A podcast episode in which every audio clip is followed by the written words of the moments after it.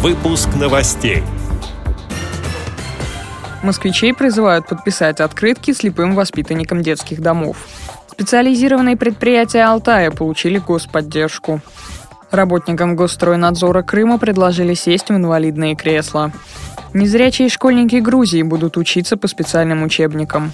Далее об этом подробнее в студии Дарьи Ефремова. Здравствуйте. В культурном центре Онежский Северного административного округа Москвы уже второй год проходит благотворительная акция «Сделай мир доступным». На специальном мастер-классе, участником которого может стать каждый, будут подписывать открытки азбукой Брайля. Дети из специализированного интерната, получив долгожданную открытку, смогут прочесть трогательные пожелания с Новым годом. Написать теплое поздравление и подарить малышам частичку своей души может любой желающий. Об этом рассказала заведующая отделом по культурно-досуговой работе Людмила Зеленова. В Доме культуры у нас проводятся мастер-классы. Вот сегодня в 18.00 тоже проходить будет мастер-класс, где родители с детьми будут, э, или просто дети постарше, будут именно э, изготавливать такие открыточки. Потом эти открытки мы собираем и отвозим школу-интернат для слепых и слабовидящих детей номер один. В прошлом году дети были очень рады.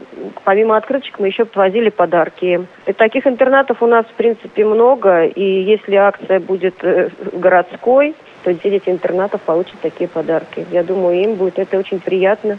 Может акция проходить не только к поздравлению к Новому году и приуроченная к Дню инвалидов, но она может быть и, например, к Дню защиты детей. Мы тоже хотим ее провести. Подробнее о благотворительной акции «Сделай мир доступным» можно прочитать в социальных сетях культурного центра «Онежский». Предприятия Алтайского края, учрежденные Всероссийским обществом слепых, получили полтора миллиона рублей господдержки. ВОЗ является учредителем трех предприятий – Рубцовского «Рассвет», Бийского «Росток» и Барнаульского «Металлпласт изделия». На них трудятся люди с инвалидностью по зрению, слуху и общему заболеванию. В рамках краевой государственной программы «Дополнительные мероприятия в сфере занятости населения, направленные на снижение напряженности на рынке труда Алтайского края», 42 сотрудникам, находящимся под риском увольнения, сохранили должности. На временные рабочие места по направлению Центра занятости также устроились 5 человек. По словам руководителей предприятий, благодаря участию в программе дополнительных мер удалось расширить производство, повысить заработную плату и улучшить условия труда. Помимо этого, «Рассвет», «Росток» и «Металл», «Пласт» изделия получают финансовую поддержку в содействии трудоустройству инвалидов на оснащенные рабочие места. Так, с 2010 года на этих предприятиях оборудованы 49 рабочих мест по профессиям швея, сборщик изделий, вахтер, станочник, столяр и другим. При этом предприятиям возместили затраты на оборудование рабочих мест на сумму 2 миллиона рублей, говорится на сайте правительства Алтайского края. Крыму из пяти жилых домов, сданных в эксплуатацию в мае этого года, только один соответствует требованиям доступной среды. Об этом говорилось на заседании Совета министров республики. Глава Крыма Сергей Аксенов поручил передать материалы проверки в прокуратуру, чтобы привлечь нарушителей к ответу. Комсомольская правда цитирует слова чиновника.